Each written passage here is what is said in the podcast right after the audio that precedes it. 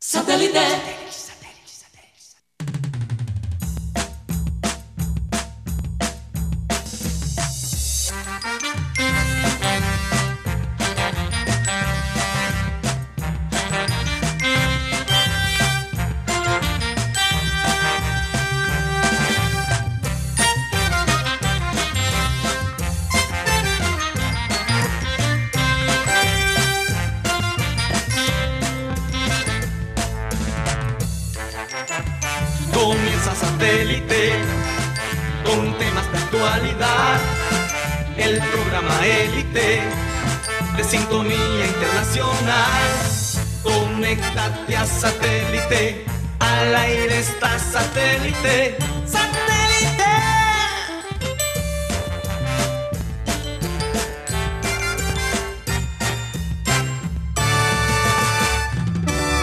Señoras y señores, bienvenidos a programa satélite.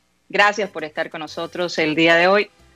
Un día que de todos modos eh, nos sentimos bastante contentos a pesar de que la gente tuvo unas expectativas muy grandes, o, o no sé si hay expectativas muy grandes, de que el Junior le ganara al Caracas. Pero bueno, de igual manera no, de repente no fue el mejor partido, pero logramos un marcador que nos, nos pone en una, posi- una posición de ventaja. Y, hombre, yo creo que eso de todos modos da esperanza, ¿no? Esperanza a la gente que posiblemente sigamos allí en la lucha. Recordarles, como siempre, que estamos transmitiendo a través del Sistema Cardenal 1010 AM, a través del TDT, de nuestra página web www.programasatélite.com, a través de nuestro canal de YouTube, que lo pueden buscar en nuestra página web, Programa Satélite. Y bueno, como siempre, si se quieren comunicar con nosotros, lo pueden hacer a nuestro WhatsApp 307 16 0034. Bueno, vamos a dar inicio saludando como siempre a toda la gente que está allá en Barranquilla, en el estudio. ¿Cómo, cómo se encuentran todos el día de hoy? Muy bien. Uy, qué energía, Bien, bien, bien. No, aquí. Rodolfo. No, es que veo que el mundo está quedado aquí, entonces tengo que ponerse pila porque Sí, totalmente. Muy bien. Está bostezando todavía. Muy ¿Cómo va a se- ser, se- hombre? se levantaron temprano, seguro. No, se trasnocharon celebrando el triunfo del Junior. caravana y todo, todo. eso. Más bien, más bien, ¿ah? Que- Bueno, ese, ¿Qué le pa- eh, qué le pasó que a ¿cómo Mateo? se sintió el, el, el- Ma- Mateo se lavó la el cara. triunfo ya. del Junior? ¿Ah? Digo, Mateo se limpió la cara, quiere decir que ya eh, se, que se quitó todo rastro de barba, ya quiere decir que va empezando con el... Ah, mentira, está suspendiendo el, el- el- el juramento, ¿cómo es? La, el com- la promesa. Sí, la promesa. Bueno, yo Sí. no creo. Yo, yo después cumplir. de ese gol, después de ese gol de Caracas ya me estaba preparando, ya estaba contratando el, el barbero que me iba a pelar la cabeza. Yo psicológicamente ya me imaginaba a Carlos, pero gracias a Dios que lo montar. Bueno, todavía mal. falta, todavía falta bastantico, ¿no? No, ¿Qué ibas a decir, Rocha? que hace rato yo no gritaba un gol del Junior con unas ganas. No, en Así serio. nos sí. pasó a nosotros. ¿Desde ¿Cómo, cuál? ¿Cómo fue? Haz una recreación. No, que hace rato uno, no- uno no, no No, me yo- emocionaba, no gritaba un gol del Junior, de así de esa manera. ¿Desde cuál, Rocha? Uh, imagínate. El que le hizo vaca a. No, porque hubo otros goles posteriores. No, pero gol. goles así, que- goles así en, en, De en- piedradita en con- extremis. De piedradita contra pasto aquí. Piedradita contra pasto. Fue piedradita el que lo hizo. ¿Zambuesa? Fue Zambuesa. Fue Zambuesa Zambuesa, patea y le pega a. Fuentes. Sí, Zambuesa. claro. No, Fuentes fue el que lo hizo. la verdad. Sí, la bola en Bueno, pero fue un gol, fue un gol, así como dice Rocha, explosivo, ¿no? Sí, sí. eh, Todo uno- una energía contenida ahí en medio de tantas cosas. Un gol reprimido, un grito reprimido, ahogado, que uno tenía ahí como, ay, que, que tenía que salir. Un grito vagabundo. O, o- o un grito, un grito de por fin. Sí, por ¿sabes? fin, Dios Que mío. Por fin estamos en ventaja. Digamos, No. ante, ante, ante el equipo que vamos a tener que jugar en la segunda vuelta. No, pero el tema fue que después que hicieron el gol, ay, Dios mío, apretado otra vez, hace fuerza. No, y es que el partido que nos espera con Nacional, definitivo, este domingo, ¿no? Así que eh, hay mucho, hay- hay- no hay que perder la esperanza, insisto, no hay que perder la Sí, esperanza. se sintió como Bueno. una primera cita después de cuarentena. Uy, sí. Uy, Una sí, es descarga, bueno. una descarga sentí. con todos los... ¿Qué? una descarga firme. Ok, ya entendí. Entendido. Bueno, vamos que- a continuar que- presentando a toda la gente de, Ah, de satélite. falta gente ¿Qué, qué pasó, Rote? No, pero sigue Se presen- corta, no sé. No. Prosigue presentando a la gente de satélite y después empezamos a hablar de Junior. Dale, dale. Bueno, el que acaban de escuchar es Rodolfo Herrera. Mucho gusto. Mateo Gueidos, tenemos a Juan Carlos Rocha, a Benji, a, perdón, a Benjamín Gutiérrez, la gente de producción, Benji Bula, Tox Camargo, Alan Lara, y desde los Estados Unidos estamos Mateo Gueidos y quien les habla, Karina González. Bueno, ¿decimos la frase o seguimos de una vez para lo del Junior? Porque frase. está. Vamos a tirarla, vamos a tirarla. En tiempos difíciles puedes perder la alegría, pero no la esperanza. La esperanza es tu guía. Esa esperanza de que vendrán tiempos mejores. Eh, y bueno, fíjense, hace, y eso lo vamos a hablar en el Clean Clean, porque tengo unos videos interesantes. Hace 10 años estábamos en Tokio. Estaba Hoy se cumplen 10 años, 10 años del tsunami, earth- eh, de- del terremoto que azotó parte de ese país, del cual nosotros formamos historia, ¿no? Estuvimos allí. Así que hoy hace 10 años estábamos viviendo una situación diferente. Y, y por un momento uno siempre dice, saldré de esto, pero nunca perdimos la esperanza y hoy podemos contar la historia. Claro, muchas personas no. No perdemos. sí es la realidad. Yo estaba mirando lo que es la mente. de- Ya Karina, yo sé que me va a decir algo, pero yo vi la, vi la esperanza escrita con minúscula y no, no es con mayúscula, pues si no fuera esperanza con apellido. Sí, ah, sí, es No, verdad. mejor hablamos de Junior. Mejor hablamos Sí, vamos a hablar del Junior, porque es que ayer yo creo que el rayito de la esperanza apareció allí. Eh, honestamente pienso que de todos modos seguimos en tiempos supremamente difíciles y eh, han pasado cosas que no pasarían normalmente. Entonces, tal vez esperanza y paciencia hay que tener porque esto se juega hasta el final, ¿no? Como siempre, como dice todo el mundo, es que el, el junior nunca nos da tranquilidad, siempre es con, eh, tenemos, ¿cómo se dice? Eh, eh, eh, esa, ese Tranquilidad. nerviosismo, ese nerviosismo de que si lo vamos a lograr o no, nunca podemos estar relajados en ese proceso. No, Pero bueno, yo mucho quiero menos, que- mucho menos que- con lo que propone sí. Amaranto, ¿no? Porque es que lo de ayer es, Claro. Lo de ayer más que una necesidad, era una obligación. Sí. Ayer había que ganar. No, no coincido con eso, dicen como sea, ¿no? Porque hay que, hay que tratar de jugar bien para llegar a la, llevar la pelotica de un punto a- al arco contrario. Pero, pero yo creo que tampoco es para que la gente piense que ya esto se compuso, que el equipo No, enderezó no, el rumbo. Ya había hecho un partido aceptable tirando a, a bueno contra Millonarios y después sabemos lo que pasó. Entonces acá Exacto. yo creo que yo, yo estoy convencido porque el Junior muestra una curva descendente en cuanto a, a su producción futbolística. Y es que los jugadores son los que pueden sacar esto adelante. Yo, yo no me hago ilusiones con el técnico. Y el técnico, si los jugadores invocan esa memoria colectiva que tienen por tantos años de, de trabajo en el campo, por lo que les dejó Comesaña y otros técnicos que, que eso sí impusieron una estructura colectiva, estos jugadores pueden sacar la cara y salvarle la papeleta a Amaranto. Como, bueno, en parte lo hicieron anoche frente al Caracas. Pero yo no me pongo a decir, ya por fin despertó Junior. No, o sea, Despegó el equipo que No, todos no. queremos ver, ¿no? Se ganó un partido que había que ganarlo, porque es que todos los atenuantes que había, eh, obviamente en contra de, de Caracas, estaban ahí sobre la mesa, y el fútbol no es una mentira, ¿cierto? En el fútbol hay preceptos que eh, prevalecen, no creo que sea redundancia, hay cosas que prevalecen por encima de la consideración de la sorpresa, la jerarquía, la tradición, la calidad de los jugadores, el peso también de, de saber que yo tengo una cuenta en el banco que cada mes me consignan 100 millones de barras, yo tengo que rendir, yo tengo que quedarle bien a una afición, no, yo dije 100 millones por decir una cifra. Eh, entonces, los jugadores Ya también... tienen entraba que- Guti con el bar. Sí, yo iba a decir, no, que son nove- nove- 99.9. 99.9. sí. tocaba, ahí tocaba ponerse el overall y correr y meter y luchar, porque es que eso más que todo es Junior. O sea, Junior no- futbolísticamente no, no es una propuesta clara, no es una idea de juego, no es un estilo, ¿cierto? Es ahí en parte lo que salga.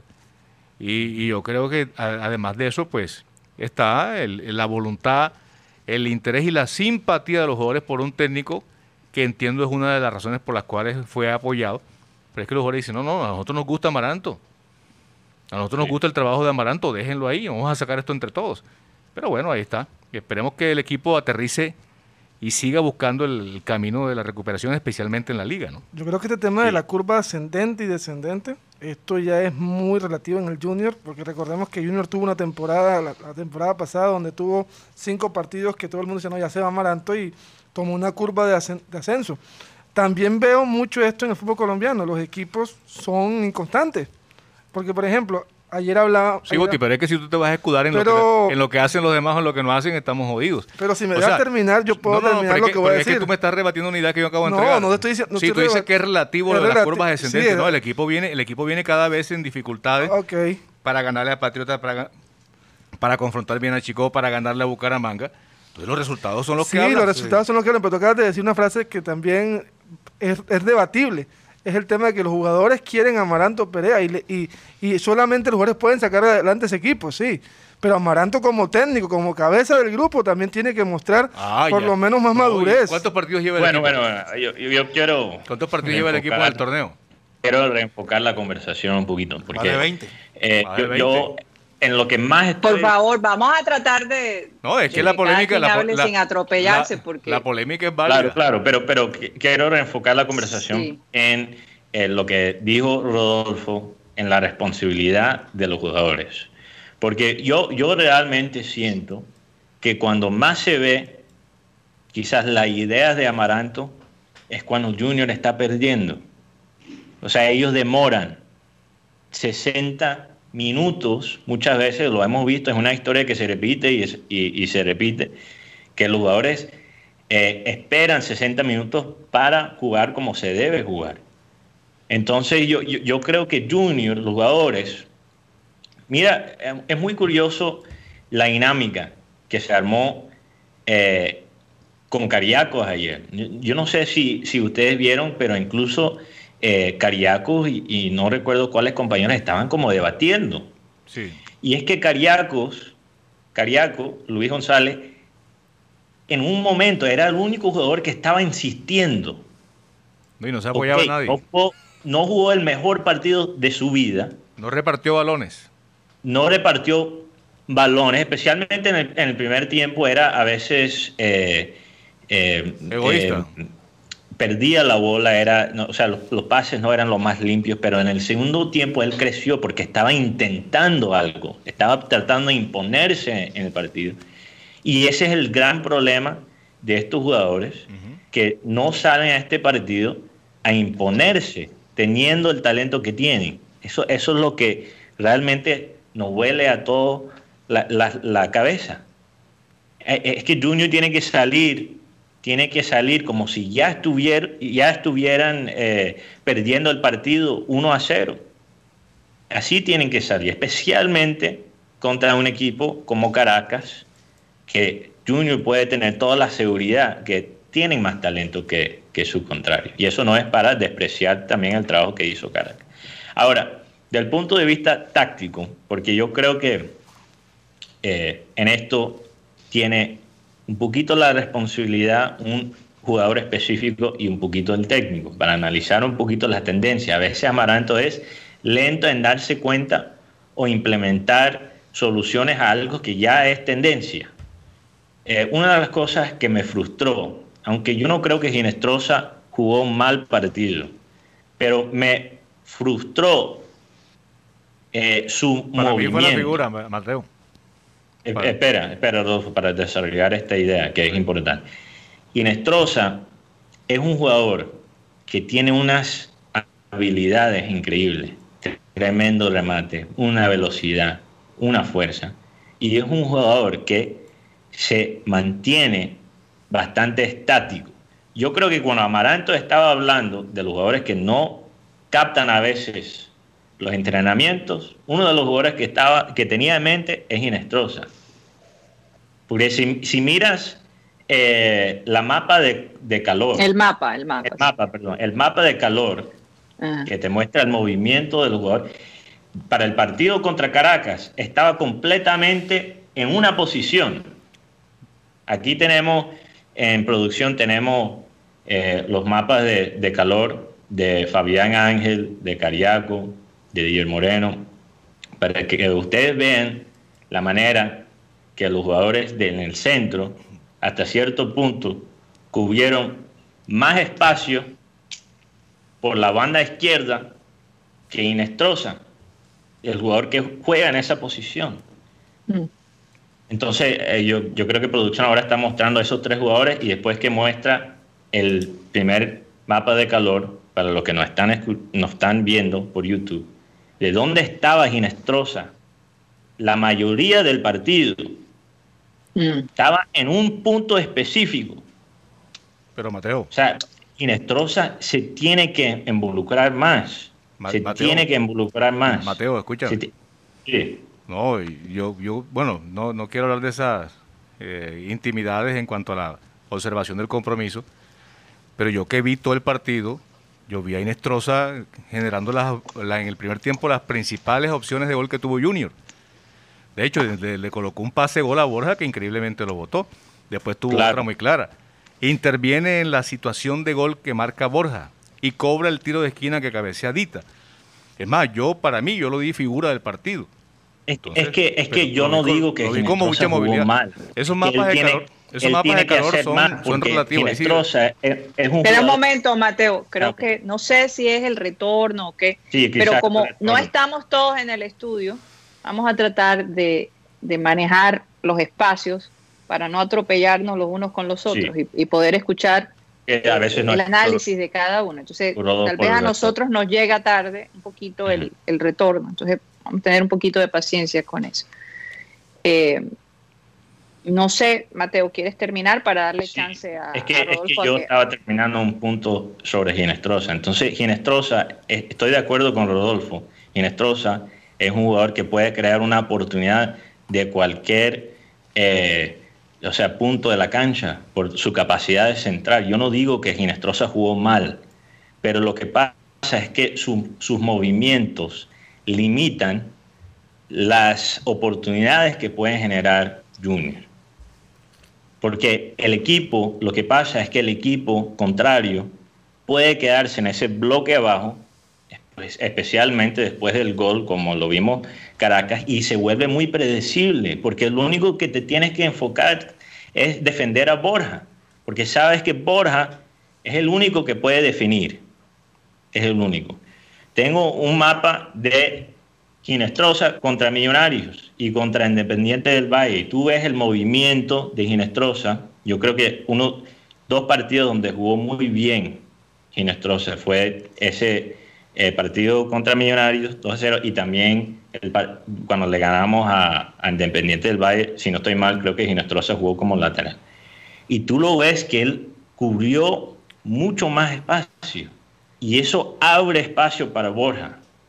Aparte, yo creo que, ¿por qué Borja bota esas oportunidades tan fáciles?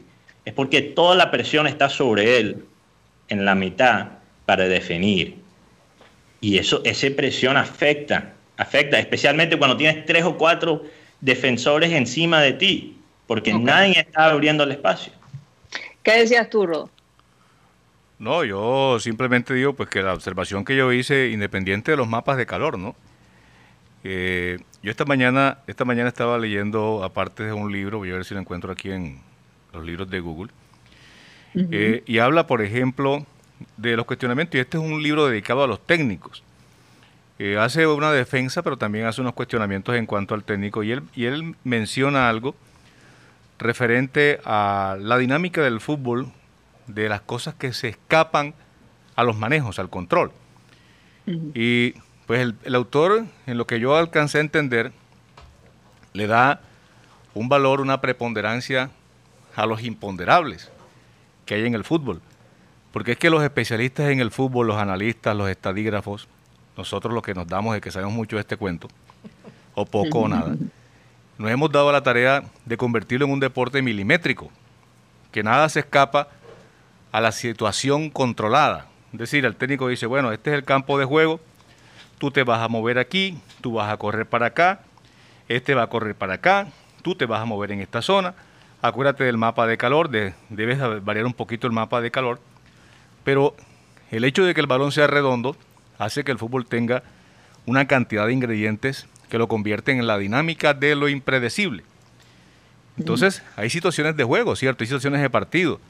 Por ejemplo, el hecho de encontrarte con un, un gol eh, en contra en un partido en el que tú has gestionado la mayor cantidad de opciones ofensivas, eso te plantea una dificultad. Tienes que remar arriba arriba, ¿cierto? Con tu, con tu propio eh, desgaste físico y mental. Y eso te hace cometer errores, te hace hacer movimientos equivocados, te hace levantar la pelota eh, de forma inefectiva, te hace ser errático. Entonces, ese tipo de imponderables, los análisis que se hacen muchas veces con el, esta pelota de mía, que no sé qué, ese, tipo de cosas no, no es tan así. Y eso los técnicos se cansan de decirlo. Entonces, el caso de Inestrosa, para mí, yo anoche digo, para mí Inestrosa es la figura. ¿Por qué? Porque en el primer tiempo fue casi que incansable. Le asignaron labor de custodia, le asignaron un trabajo en zona de medio campo taponando al volante de ese sector, intentando taponar al lateral. Y apareció en jugadas clave. Tuvo una jugada que debió ser gol. Le colocó un pase gol a, una, una, una asistencia a Borja que debió ser gol. Interviene en el gol cuando se cambia de flanco, cuando Amaranto le dice, bueno, vete para allá para ver si por allá sí te puedes mover. Ahí aparece el gol del Junior. Y después también toma la iniciativa y coloca, a mí me parece que esa jugada es trabajada. No sé, Guti o Rocha, qué piensan. Pero ese centro a la cabeza de Dita me parece que fue demasiado milimétrico. Entonces, pues a veces yo creo, Mateo, con, bueno, con todo el respeto y con el hecho de estar 30 años viendo fútbol, como decía un, personaje célebre, a uno algo tiene que aprender. Entonces los mapas de calor que han venido en esa avalancha de cosas que se han inventado los analistas de la, de la computadora y de la reglita esa de los ángulos y esas vainas, sí, pueden servir de guía, pero no descalifican o no califican a un jugador. Pero, pero es que, Rodolfo, yo en ningún momento he dicho que primeramente el mapa de calor te dice todo. No estoy descalificando tampoco a Ginestrosa. Lo que estoy haciendo es exigiendo un poquito más de él. Porque no, es suficiente que todos deben dar más. él quedarse estático. No, yo no lo vi, yo, no lo vi estático. No lo vi que en este partido funcionaron, pero, pero vamos a dejar que Mateo termine sí, déjame para no cortar, porque entonces se vuelve un poco difícil. Sí. La idea. Pero, es que disculpa, Karina, o sea, yo, yo tengo mucho tiempo en radio y la dinámica real es así, o sea, uno polemiza, inclusive se monta uno encima del otro. No, yo sé. O sea, yo entiendo lo que tú quieres decir. Pero no estamos en el Urodo, no te puedo difícil. a veces por el retorno cuando estoy hablando por Skype. Entonces no es eh, que esto estamos tratando de programar una dinámica eh, eh, específica, ¿ok? Y lastimosamente has desviado un poquito la conversación por enfocarte en eso, ¿ok? Yo lo que estoy diciendo es que Inestrosa, aunque hizo cosas muy importantes en el partido, limita sus compañeros muchas veces por su, su manera de quedarse estático. Y esto no es la razón que eh, te, estoy trayendo el mapa de calor. Yo no digo que el mapa de calor tenga todo eh, eh, las, soluciones. Lo que digo es, es una evidencia que puedo usar en favor de mi argumento, que Ginestrosa muchas veces se queda parado, se queda parado. Y no solo eso, pero también influye, influye en la parte defensiva, porque él tampoco está regresando para cubrir los espacios que deja Fuentes cuando Fuentes sube a atacar. Y tú tienes toda la, la razón el fútbol es un deporte muy, muy impredecible y que muchas veces por un toque, eh, un momento de inspiración, todo un partido se puede cambiar. Tienes toda la razón y por eso yo respeto toda tu experiencia en radio viviendo el fútbol. Porque en eso estamos completamente de acuerdo, pero también en el fútbol se puede eh, optimizar ciertas cosas para crear crear tu propia suerte, prácticamente, sería la frase, para minimizar ciertos porcentajes. Y eso tiene que ver, yo no estoy hablando como lo, lo, hacen los, los periodistas de Win, que hacen sus dibujos para hacerse eh, más inteligentes. No, es que es- esto es una realidad y una tendencia con Ginestrosa. Ok. Adelante, Rodolfo. No, yo quisiera que Rocha opinara, que Guti también, porque ya, ya hablé No, bastante. pero tú, pero tú tenías que agregar algo, entonces, pues este es el momento tuyo de contestar. No, yo eh, cuando Mateo decía que, que Inestrosa debe dar más, yo estoy de acuerdo. Y él y todos. Él y todos.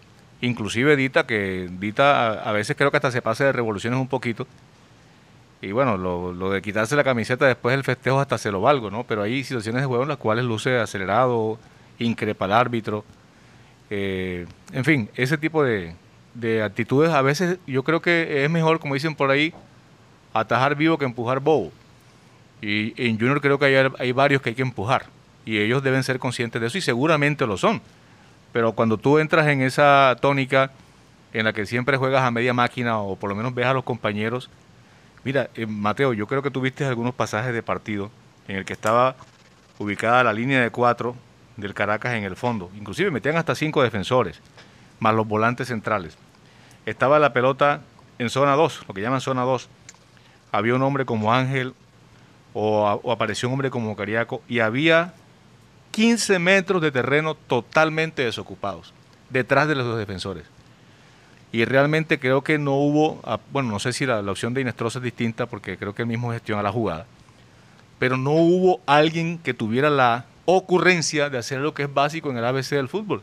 Hey, manda la pelota al espacio libre y que alguien le gane la espalda a los defensores. Eso en Junior tú no lo ves, ¿cierto? Puro centro. Y sí, puro centro. Entonces, Puro el que está sí. aquí trata de meter la pelota desde. Bueno, Ángel lo intentó y por poco le sale. Mera lo hizo varias veces. Sí, pero, pero digamos que en la, en la dinámica que tiene un equipo de fútbol que, que tiene esa intención de aprovechar los espacios, hay quienes dicen que el fútbol es una constante lucha de espacio. Yo pienso que el fútbol es el, el oficio de buscar goles. Pero eh, a- adoptemos el tema de los espacios. Junior, en ese tipo de circunstancias, jugando como visitante o como local, hay un equipo que se le plantea una línea rígida y no tienen la claridad mental. No aparece el Zambuesa y si no está Teo tampoco aparece. Y mucho menos el Cantillo. Cantillo era especialista en eso, en filtrar pelotas. Y ves tú la línea rígida y un espacio, un bloque de campo desocupado y no aparece una bendita pelota filtrada para que aparezca un hombre de velocidad, como Borja, por ejemplo, para romper. Eso- completamente de acuerdo. son cuestiones- Completamente de acuerdo. Sí, pero, pero para abrir, como digo, para abrir ese espacio por la mitad, el movimiento por las bandas es esencial. Sí. Esencial. Guti, en cuestiones de estadística, ¿cómo ha sido el rendimiento de Inestrosa a nivel general? Bueno, Inestrosa es uno de los mejores paseos que tiene Junior. Podemos decir que ha tenido entre 4 y 5 asistencias en este, en este semestre. Y es que desde que, se, desde que pasó- se, se quitó el parón del fútbol colombiano, Ujú. Inestrosa ha sido el jugador de jugadores más, Más regular. más regulares. Y re- Regulares. es más, recordemos la Superliga. Él marca el primer gol. Y lo otro que yo quiero destacar en el tema de Junior es que Junior ha jugado siete veces en Venezuela y ha ganado. Y, y el último y el último gol marcado por un defensa para ganar partido lo marcó Ever el Chaca Palacio en el 2000, Uh, 1 a 0 ante el equipo universita- universitario de deporte, un 6 de abril, o sea, casi 11 años. Para- Sí. Así que tenemos, no, 11 años no, 21 años. casi 21 bajito. años. Sí, casi 21 años porque el, el 6 de abril del 2021 se cumplen 21 años. Así es. Bueno, y para terminar, Rocha, ¿qué dice la gente? No, ¿Qué, qué está diciendo la gente de todo pasa- esto? ¿Cuál es la última, lo último que se dice en las redes sociales? No, tú sabes aquí el, el barranquillero es bastante perrateador. Dicen, ah, pero que le ganó un equipito a, a Caracas. Y, el, y, Sí. y además siguen, los, a, a pesar de que Junior ganó, siguen los errores en la defensa. Siguen los errores en la defensa. Y lo único que, que hay que aplaudir al equipo es la actitud que tuvo para poder Sí. remontar el, el- el- el marcador que se necesitaba. Eh, Sí. Ahora viene frente a Nacional. Nacional juega esta noche eh, también frente a Guaraní. eh. Guaraní, el técnico es Eh, Gustavo Guaraní. Costas. Guaraní eh, y Nacional y es una oportunidad de ganar porque Nacional es que tampoco que esté por encima de Junior porque un Jun- punto. por, por un punto o sea que Junior este Se están está peleando el último. El América dice. también está eh, en vainas. en vaina y es, es que el tema es que el campeonato está tan eh, irregular no hay alguien que tenga de pronto una cierta ventaja en, en decir en rendimiento Eh, lo ¿Cómo será que Jaguares está en la pelea? El, el Cali, que, era li- que es líder, tiene cuatro partidos sin ganar. No, y, y aquí de pronto lo rescatable es que de pronto el regreso, el retorno de Cariaco, a raíz de que Zambuesa no viajó, a que de última hora se tuvo que bajar del avión por temas médicos, inclusive hasta, hasta le hicieron prueba Una, COVID. creo que creo que una amigdalitis, si no estoy mal. Y, y adicionalmente le, le hicieron la prueba COVID y eh, hasta el momento no se sabe el resultado. Eh, Ok. y, y esperar a ver si de pronto el próximo domingo regresa Teófilo Gutiérrez. A ver si de pronto encontramos Yo- una... yo- yo que quería- siga Dios mejorando el que equipo. sí. Dios quiere que sí. Yo quería, Karina, un, un último apunte sobre Cariaco. El, el- el fútbol es de 11. Sí. El fútbol es de 11. Y Cariaco, sí, yo cre- creo que él quería hacer un gol en su tierra y quería Sí. hacer un muy buen partido, pero lo- un compañero que se te abre sin marca, en una, en una proyección donde tienes tú también la ventaja por la posesión de la pelota porque vas claro, y le vas a negar la pelota al compañero al lado, a un Biafara o a un Inestrosa como lo hizo, incluso hubo molestias y reclamos. Sí, sí, Entonces, eh, eh, un equipo en crisis, con una presión que tiene que se nota al momento de, me- de meter el puntillazo final, eso no se debe hacer. Pero bueno, eh, eh, para eso está el técnico, ojalá que se lo recalque. Ojalá. Oiga, antes de irnos a comerciales, quiero hablar de nuestra de nuestra asistencia al, al, torneo internacional que tenemos de tenis. Eh, Guti estuvo allí. Háblanos un poquito cómo fue esa experiencia, Benjamín. Yo sé que tenemos fotos. Hoy fue solo la rueda de prensa, ¿verdad?, del Mundial de Tenis. Cuéntanos eh, de qué se habló y, y- y- cómo se sentía el ambiente. Bueno, Karina, fue un ambiente muy tranquilo. Bueno, primero que todo, gracias a la, a la Liga de Tenis del Atlántico, señor Juan Abuchaibe. ¿Dieron souvenir? Nos llavero, dieron un- una, una picada. Una picada. Una Sí. picada. Ah, eso es no del importante. churrasco, sino del... No, una picada. Bueno, eh, ahí estuvieron María Mónica Salazar, que es la dir- directora ejecutiva del, del certamen. Estuvo es. Armando Segovia, director de Indeportes. Estuvo Gabriel Verdugo, Jr., director de secreta- secretario secretario. de Deportes. ¿vale? Estuvo Juan Abuchaibe, director de la Liga del Atlántico de Tenis. Estuvo Leonidas Ollaga, que hace parte de la Federación de Tenis. Y estuvo Antonio Cordonier, que es el director técnico de, la Liga del Atlántico y del certamen. Bueno, algunas Sí. algunas frases de Antonio Cordonier fue como no hay- como por el tema de la pandemia no hay muchos torneos, la cantidad de jugadores de, de gran calidad que vamos a tener aquí en Barranquilla va a ser de, de una manera muy buena. Hablar, ¿Y el tema de los brasileños se tocó? este no, no van a poder venir. Porque Sí, no, definitivamente. Yo hablando con el, Claro. señor, con el señor Juan Abuchaya me decía que solamente que uno de estos personas o, o de los brasileros que vaya, una, vaya a otro lado y pueda venir a Colombia, pero, pero mientras tanto no. Y se está perdiendo una de las siembras más grandes. Oye, qué bonita esa camiseta. Oye, que ahí, ahí, ahí tenemos las camisetas de satélite que patrocinó nuestro programa a- al staff ¿no? de, de la Liga del Atlántico. De verdad, muy bonitas quedaron. Quedaron muy contentos con, con el uniforme. En este momento hay 12 representantes del torneo ya aquí en Barranquilla. Tuvimos la oportunidad Ujú. de ver a varios eh, entrenando en, las canchas, muy buenas canchas del Mar- María Fernanda Erazo. Y una, Sí. fra- una frase que usó Leonidas Joyaga fue que la idea es que Barranquilla tenga un centro de alto rendimiento del tenis. Así que es Así muy, es. es muy probable que en poco tiempo tengamos un lugar de un donde podamos donde puedan practicar un- el deporte de forma más profesional, no, de forma más, más segura. Más segura. Bueno, eh, por cierto, la gente de producción estén atentos porque César Villanueva va a entrar, precisamente hablando de Brasil y la situación tan difícil que está viviendo ese país. Básicamente les han cerrado las puertas a nivel internacional. Y él, que es médico, nos puede contar de primera mano qué es lo que está pasando. Así que atento a la gente. eh, yo creo que es importante que se comuniquen con él desde ahora y nos vamos a un corte comercial. Ya regresamos.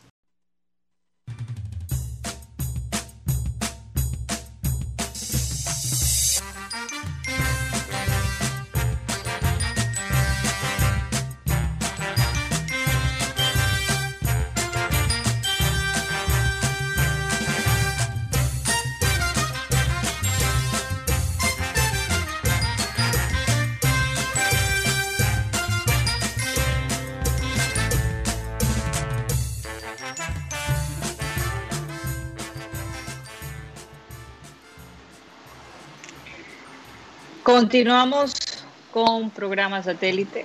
Recordarles como siempre que estamos transmitiendo a través de Sistema Cardenal 1010 AM.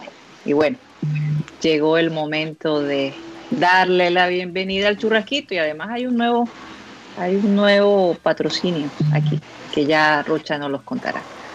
Adelante, Rocha. En Vamos con el churrasquito. En hacer el churrasquito, eh, lo mejor es estar de pronto hoy una una sopa, una sopa de carne.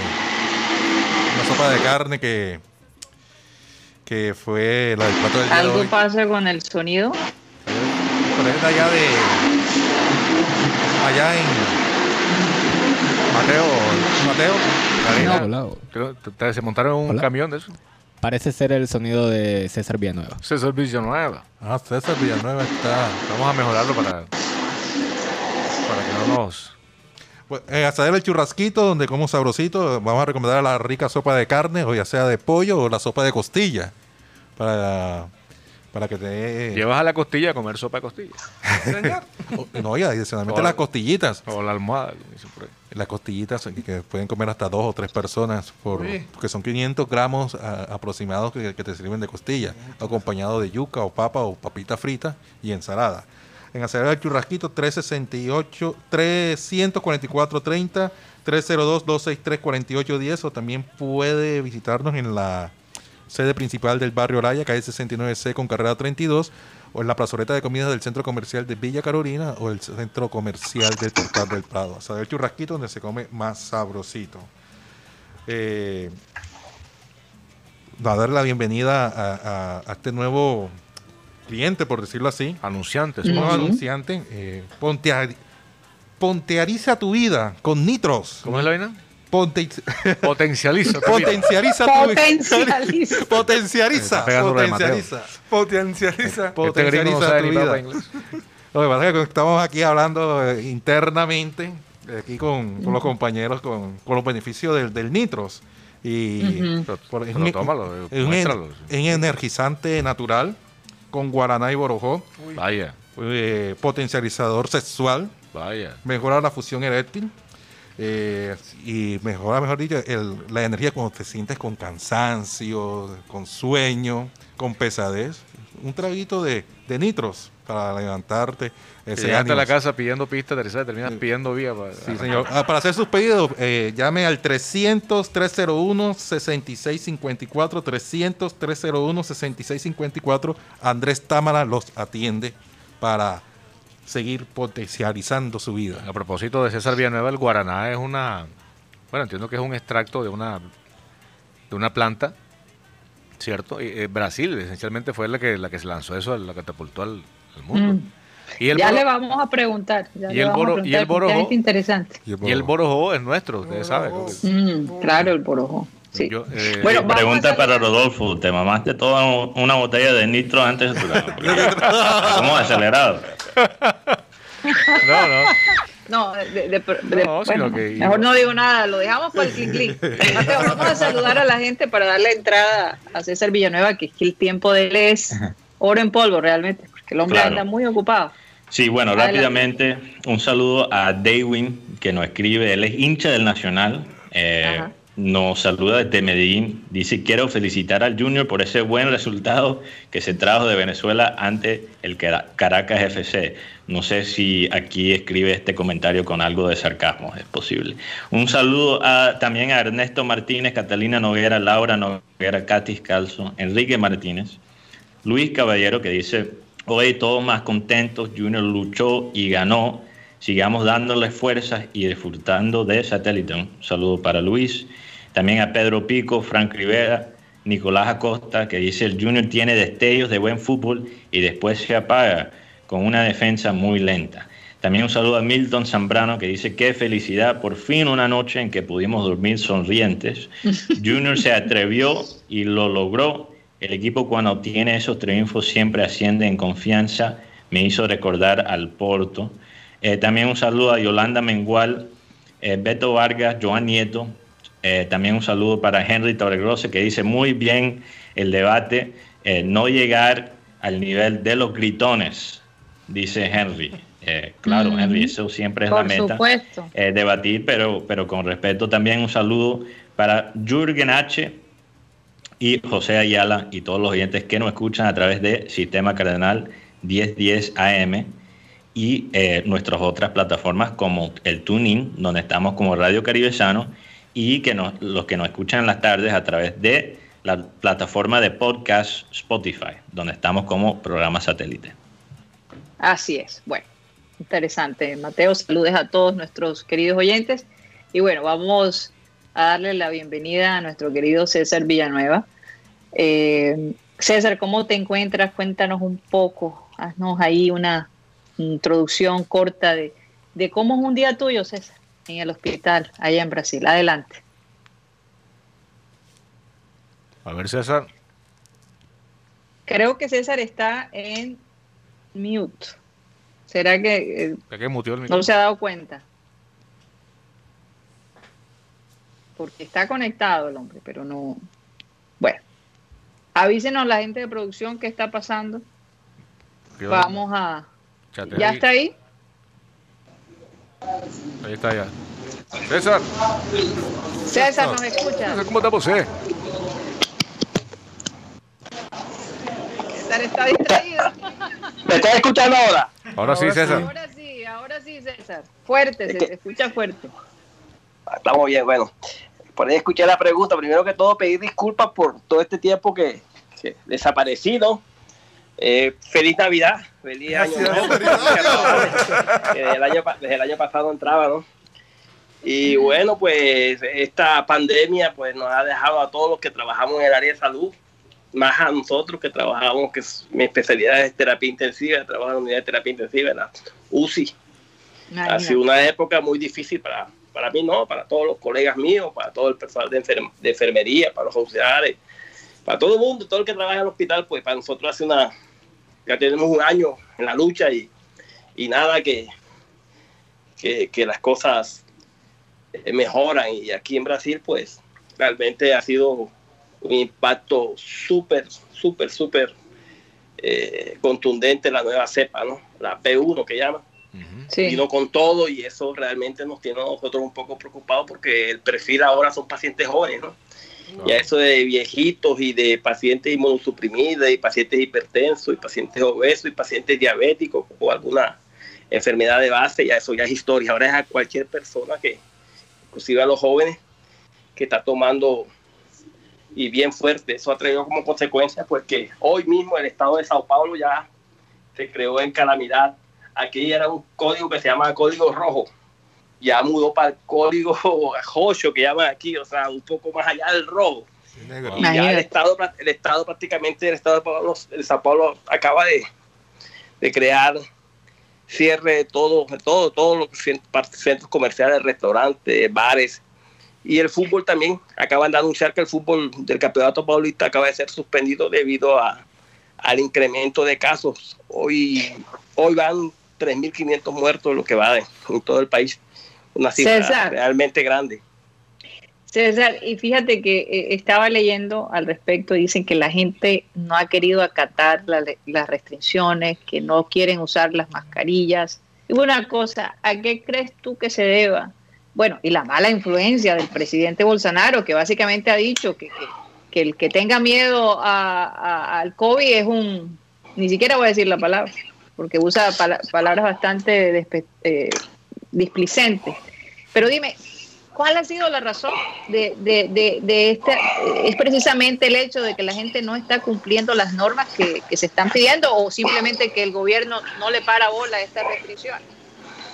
Lo que pasa es que aquí, aquí ha sido dos, dos problemas básicamente. Un problema en un trasfondo político y un trasfondo de concientización de parte de la, de la población. Eh, el trasfondo político consiste porque aquí en Brasil el gobierno federal, o sea, el gobierno del presidente Bolsonaro el que manda en el país, más en los estados los gobernadores y alcaldes son autónomos. En cuanto a la parte de sus órdenes en cuanto al sistema de salud y al sistema comercial en sí. En el estado de Sao Paulo el estado de Río de Janeiro, que son los dos estados básicamente que son fuertes en la parte económica son contra el gobierno. Y eso se lo han tomado como lucha política. El presidente Bolsonaro lo ha tomado que la cierre de los de, totalmente el comercio, él no, no, lo aceptó nunca porque supuestamente pues la economía se vendría abajo y él sería el, el directo responsable y el directo eh, eh, persona que sería atendida por, por esta situación y el gobierno debe ser un gobierno. Entonces él realmente es, una, que es un militar, él es de derecha. Es una cosa que, que, que, de pronto la gente no entiende. Él es un militar de derecha, él es un militar. O sea, estamos en un gobierno militar con cara democrático. Y él es así, él es así. los, los ministros son militares, todo es militar y es lo que él dice. Y él no, no le importa nada a la población. Él dice que el que se va a morir, se va a morir, el que va a vivir, va a vivir, que tiene que abrir todo. Entonces tiene mucha gente que es a favor, a favor de eso. ¿Por qué? Porque venía de un gobierno de izquierda que era el presidente Lula. Entonces es una contradicción. Inclusive la, la, gente en la calle es una discusión tremenda. Los que usan máscaras son los, de, los, que están aquí a favor del gobierno estadual, municipal, y los que usan más son los que usan máscaras son a favor de Bolsonaro. Entonces empieza a discutir en el supermercado. Es una, es una, una pelea que usted no tiene ni idea. Entonces, es concientización de la gente más, más que todo ese problema no se va a solucionar tan fácil porque son muchos intereses de ambas partes y eso trae como consecuencia en lo que estamos. La población es la que está. No, y el hecho de que, de que César los tienen aislados, porque fíjate, aquí en Barranquilla hay un torneo de tenis de los cuales los, los, tenistas que venían en representación de Brasil no los dejaron entrar al país, literalmente. y así está pasando con la selección de Brasil, está pasando, y esto está pasando a nivel mundial, ¿no? No quieren que, venga de Brasil. Nosotros no hemos podido salir, la gente aquí no sale para ningún lado. Aquí el brasileño que sale para Europa tiene que hacer un viaje irse para otro país, para entrar por el otro país, para entrar por el patio, como decimos nosotros, para poder ingresar allá.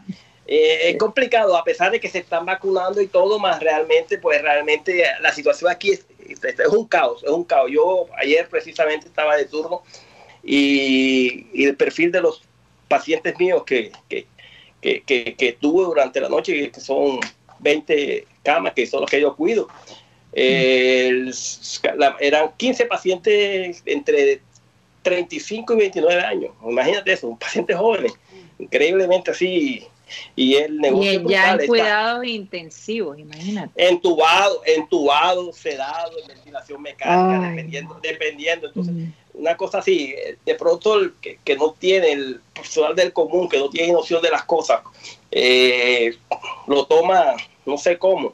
A nosotros que estamos allá adentro, que estamos viendo, lo que nos queda es hacer nuestra parte como, profesionales de la salud y, en lo que podemos en el edificio donde yo vivo, por ejemplo, yo siempre intento estimular a la gente a, mantener el distanciamiento, a mantener las medidas de, bioseguridad, porque realmente así, hay mucha gente que no tiene noción porque realmente la persona cae en cuenta cuando se le cae, cuando, en esa situación a un familiar, un hijo, un hermano, un primo, un hermano, un abuelo, ahí es que se da cuenta. hasta eso, hasta eso la parranda es grande. Oye, eh, y César, voy a darle la oportunidad a mis compañeros, pero ¿qué ha pasado con Cantillo? Con Víctor, uh, hoy almorcé con él. Hoy almorcé con él. ¿Cómo está de ánimo el hombre? No, el hombre está bien, está tranquilo. Eh, el último partido fue expulsado. Parece que le expulsaron el último partido contra Ponte Prete en el Campeonato Paulista. Parece que tomó en serio eso de, de que le cobraba mucho aquí en Brasil y que era que, que, tenía que tener un poco de más marca. Y él empezó, ha mejorado en, cuanto a la parte, o sea, el pase de él continúa el mismo pase, la calidad de él continúa siendo la misma, más ahí ahora está un poco más de marca. Y yo le estaba hasta conversando con él y yo dije, si no sabes marcar, ¿para qué te pones a hacer esa vaina? Se estaba echando a reír, ¿no? Más está bien, gracias a Dios está bien, está adaptado al país, le gusta el país. Eh, realmente sí, el pensamiento de él es quedarse mucho más tiempo aquí en Brasil si, si las circunstancias se prestan, ¿no? Más continúa siendo el juniorista de siempre, siempre ayer me llamó para decirme cómo había quedado junior y cómo había jugado, pues yo estaba de turno, no tuve, no tuve oportunidad del partido, me llamó la noche, eh, ganamos 2 a 1, estaba contento ahí, pues continúa haciendo, continúa acompañando al equipo, sí. Oh. Bueno, no sé, eh, mis compañeros. Sí, César. Un saludo, César, un abrazo. Eh, contento de tenerte aquí con nosotros Em, en este espacio que tú sabes que siempre es tu casa. Eh, yo, bueno, quiero saber, no, lastimosamente no pudimos hablar eh, después de la Copa Libertadores, pero cómo, cómo se vivió esa, esa Copa eh, en Sao Paulo y, cuál fue la reacción al, al, nivel tan bajo en el tema futbolística, futbolísticamente hablando eh, que se vio en esa final. Eh, bueno, te voy a contar la historia. Realmente aquí eh, la final fue Santos Palmeira. La gran mayoría de gente de aquí en el estado de Sao Paulo le iba a Santos. Palmeiras es el equipo de la ciudad. Y te cuento por qué. Porque Sao Paulo es el equipo contra Palmeiras. Corinthians sí. es el equipo contra Palmeiras. Claro. Y Santos era el equipo que estaba contra Palmeiras. Entonces, entonces eh, Palmeiras tiene una situación que Palmeiras nunca fue, o teóricamente fue campeón mundial en el año 1951, una copa que hicieron y que supuestamente la FIFA le dio el campeonato del mundo. Más los equipos de Sao Paulo Sao, eh, Sao, Paulo y Corinthians ya fueron campeones mundiales, lo que llamaban anteriormente Interclubes, ahora son campeones mundiales, ya fueron. Uh -huh. Y a raíz de esa situación, eh, Palmeira eh, fue a la FIFA y peleó hasta que le dio el título en la mesa, como dicen ahí. Y ellos se jactan de que ellos son campeones mundiales, pero ellos realmente no han sido campeones mundiales porque no han jugado un campeonato intercontinental, intercontinental o una copa de, de FIFA mundial de interclubes. Entonces, ¿qué aconteció? A raíz de eso eh, ha sido eh, tema de, de, burla, de burla sí. para los para los palmerenses. Entonces les han sacado esta canción, tiene hasta una samba para eso. Cuando ellos fueron campeones, pues todo el mundo esperaba que, que, que Palmeiras fuera al mundial y palmeirenses querían ir allá ganarse la Copa del Mundo, probar que sí tenían Copa, Copa Mundial, mas no ganaron, perdieron el primer partido con, con Tigres. Como, sí, y sí, eso, con Tigres. Y eso fue la charada de, de hasta ahora, hasta ahora ellos fueron, ellos fueron campeones de la Copa del Brasil, todavía se ríe. Palmeiras no te mundial, Palmeiras no te mundial, no te copiña no te mundial, no te copiña no te mundial. Es, es, la música que a ellos le cantan. Entonces, donde estén los palmerenses, que un palmerense de camisa verde, alguien se le acerca por atrás y dice, Palmeiras no te mundial, Palmeiras no te mundial. Oye, no te no mundial. Oye, qué energía la que, la que tiene César. Gente del estudio, Rodolfo, Rocha, Benji, Guti. Eh, Guti. Este, hola César, buenas tardes. Bueno, pues yo quería preguntar sobre qué, qué repercusiones ha tenido el documental de Pelé en, en, Brasil, donde se ha visto algo diferente, un poco de lo que mucha gente no conocía. Entonces quisiera saber qué más ha repercutido en Brasil este documental. Eh, bueno, eh, la verdad, sí, ese documental aquí muy poca gente lo comentó porque ya tenía uno anterior en el cual, en el cual este, prácticamente participaba él bastante y, y, y, era una historia contada por él que, que, que, que, Pelé ya había hecho. Inclusive yo le llevé ese documental, es un, una película, la película de Pelé mismo contada por Pelé y por la misma familia. Mm. Que yo se la, yo le, yo se la llevé hasta, hasta el, compré hasta el DVD, yo se lo llevé a Abel. Abel debe tenerlo dentro de su, de su de su repertorio ahí, de su, de, de su, de su Hay que cosas que guardaba. Sí. Bueno, entonces así, eh, ha habido mucha comparación con, con, con, ese último, más realmente el primero, que, que se llama Pelé. Ese, ese, ese, ese realmente aquí le ha dado más importancia. Este lo vieron porque, bueno, salió más, no, no ha tenido así mucha repercusión aquí en Brasil como de pronto tuvo el otro, ¿no? César, yo Así es. Yo, Adelante, Rob. Yo quiero, yo quiero hacer una pregunta, bueno, del tema médico, porque yo creo que no, no debemos desaprovechar la oportunidad de estar. Eh, bueno, te saluda Rodolfo Herrera, entre otras cosas, ¿no? Me claro, claro, no, sabes, yo sé que estás por ahí.